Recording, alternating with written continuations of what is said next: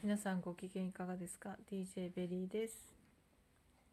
いつもお聴きいただきありがとうございます。またちょっとシリーズ化みたいになってますけれども、初心に立ち返る、なぜ私が配信をしているかという初心に立ち返ってお話ししようと思ったのがこのシリーズです。その私がカウンセリングの先生から言われた一言で、全く人生が変わる方向に、えー、向かっていったっていうお話なんですけれども本当にありがたいですよね。えー、自分の感覚自分の気持ちに従って生きるということを初めて教えてくれた人でした。えー、まさかと思いました。そんなこと、それでいいのかと。それでいいのって思いました。っていうことは、他の人はそうやって生きてるのって。本当にそうなのって衝撃でした。だからそれまで私は自分をあまあ周りの人、まあ、親からしてそうだったんですけど私は自分を後回しにして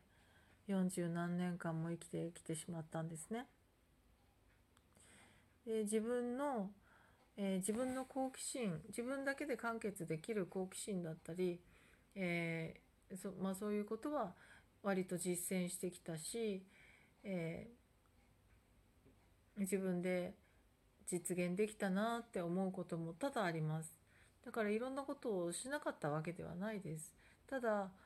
えー、大きな意味で結婚が破綻してしまったり、えー、っていうだったのは大きかったですし何か自分でずっと抱えてたその結婚前もずっと子供の時から、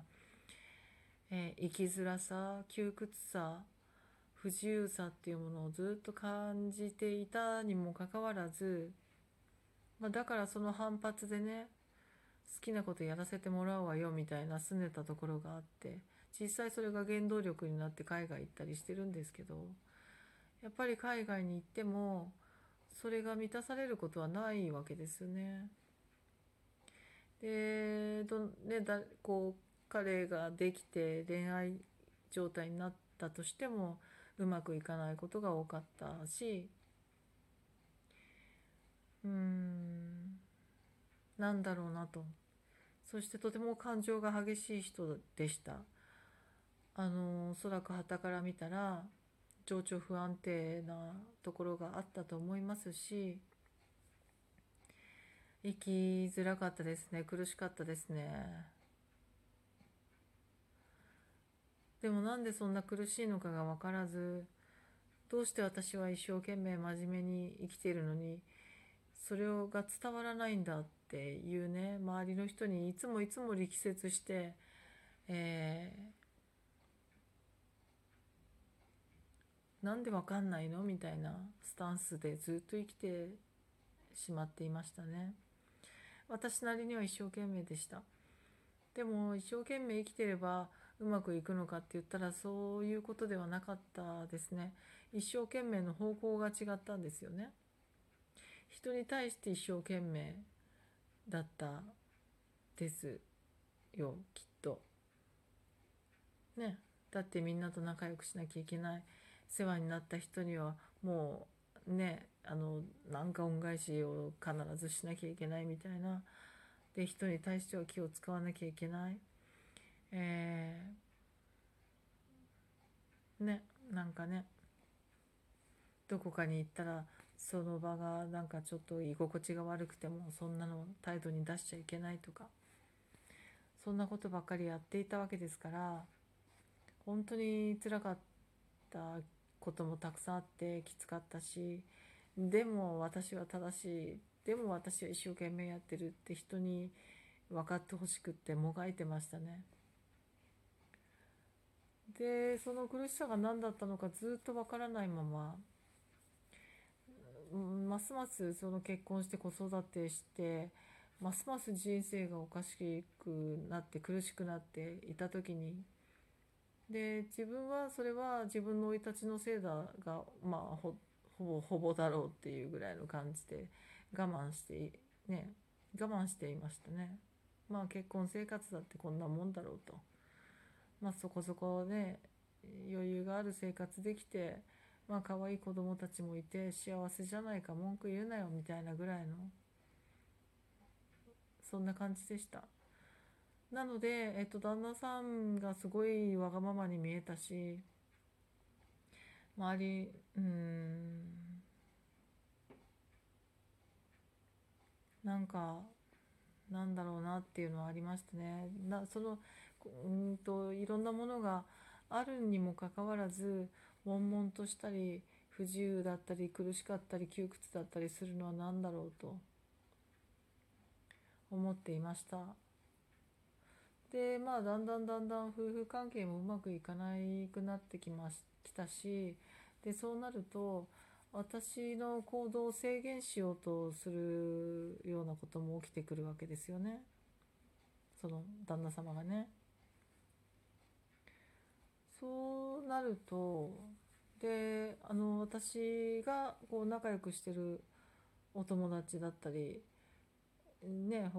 どあの仲間何かの仲間の人たちと出かけたりするとまたそれも面白くないという反応が返ってきたりするわけですね。そうするとまあでも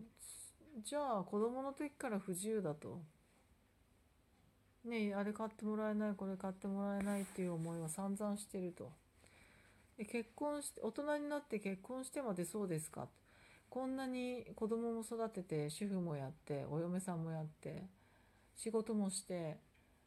えーとこれだけ頑張ってる私は好きなことはいつするんですかっていうような思いになってきましたね。そして私の友達は何も悪くないのにえー、私のね仲良くしてる人たちにもあのいい態度をしてもらえなくかったりとかすると一体何ですかと なるわけなんですよ。一体何ですかってだんだん私もこう嫌になってくるわけですよね。私はいつそういう好きなもの買ったり好きなことできたりするのかしらと。いう気持ちも芽生えてました何だろうこれはと。でまあねいろいろあってそのカウンセリング行ったりとかで斎藤ひとりさんとかいろんな本に出会ったりマーフィー先生あのジョセフ・マーフィーさんの本とかも、まあ、一番最初の初期の頃読みましたね。でその後が斎藤ひとりさんに出会うわけなん斎藤ひとりさんのお話に出会うわけなんですけどもそれでねうんとまあそういろいろ読んだ中でえっと一番最初に見つけたぐらいの本だったんですけどこれ誰の本だったか忘れちゃったんですけど女性の幸せみたいな本でした。女性が幸せになるには自分が世界一美人だと。自分は世界一美人なんだと。いう意識が大切だっていうことなんだっていう男性が書いた本だったんですけどそういう内容でした。であなるほどなっていうのはちょっと分かりましたあそういうふうな意識が大切なんだっていうのは芽生えたのはその本が発端だった気がします。自分が世界一世界一なんだって思うことが女性にとっては大切だと世界一美人なんだとすごくそれそういう気も意識が大切だっていう本でした。私の中にはそれが概念がなかったので、うんとまあ、変な話、えーまあ、あなたは美人さんよって言っていただくことがそれまで何回かありましたけれどもまさかまさか私が美人なんてないないないみたいな感じの人でしたので言われて嬉しいけれどもみたいなぐらいだったので自分でそういうふうにそうなんだって思う思そんなこと思ったら変でしょみたいな。思っちゃ変でしょみたいな。ね私がもっと美人だと思う人テレビにいっぱい出てくるしみたいな。そんな感じでしたので自分がき自分が綺麗だとかえっ、ー、と全く否定してましたよね。で自分が世界一なんてまして思ったことはなかったですしなるほどなっていう感じでした。ちょっとこの後もう一個撮ります。